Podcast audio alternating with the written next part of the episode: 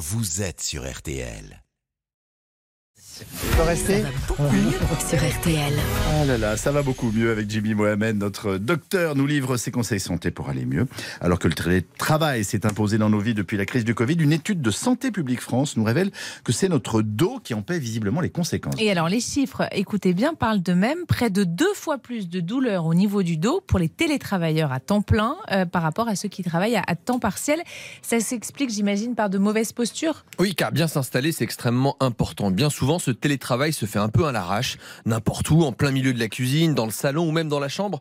Or, dans cette étude, un des facteurs qui limite le risque d'avoir mal au dos, eh bien, c'est d'avoir une pièce dédiée au télétravail. L'espace bureau que vous avez doit être reproduit tout simplement à la maison. Et pour le coup, un vrai espace de travail est une bonne chaise en fait. Oui, on a retrouvé trois autres facteurs qui préviennent les douleurs de dos. Le premier, évidemment, c'est d'avoir une chaise de bureau adaptée. On peut le comprendre pour la posture, mais aussi le fait d'avoir un deuxième écran d'ordinateur et un clavier. Souvent, les gens se contentent de leur petit écran d'ordinateur portable tourné vers le bas, qui force les cervicales à être inclinées en bas et qui favorise les douleurs ensuite. Et puis, un vrai clavier et une souris qui limitent quant à eux les contractures des muscles que vous avez entre l'épaule et les cervicales, qu'on appelle les trapèzes. Bon, si on suit tous vos conseils, le tour est joué? Oui, euh, oui et non, parce que finalement, c'est pas tant le fait d'être mal installé que la satisfaction liée aux conditions de travail. Je m'explique. Si vous êtes bien installé, au calme comme il faut, votre travail sera plus agréable. Vous serez sûrement plus rapide, plus efficace et vous vous sentirez mieux. Vous aurez donc moins mal au dos. Et à l'inverse,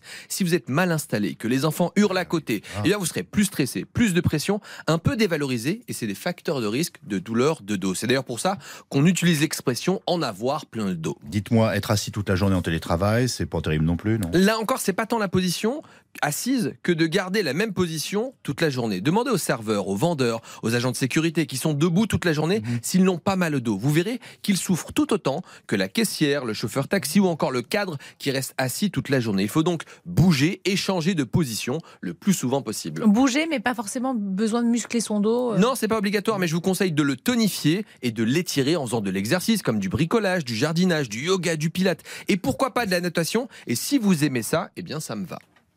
Merci bah, beaucoup, docteur euh, Jimmy Mohamed.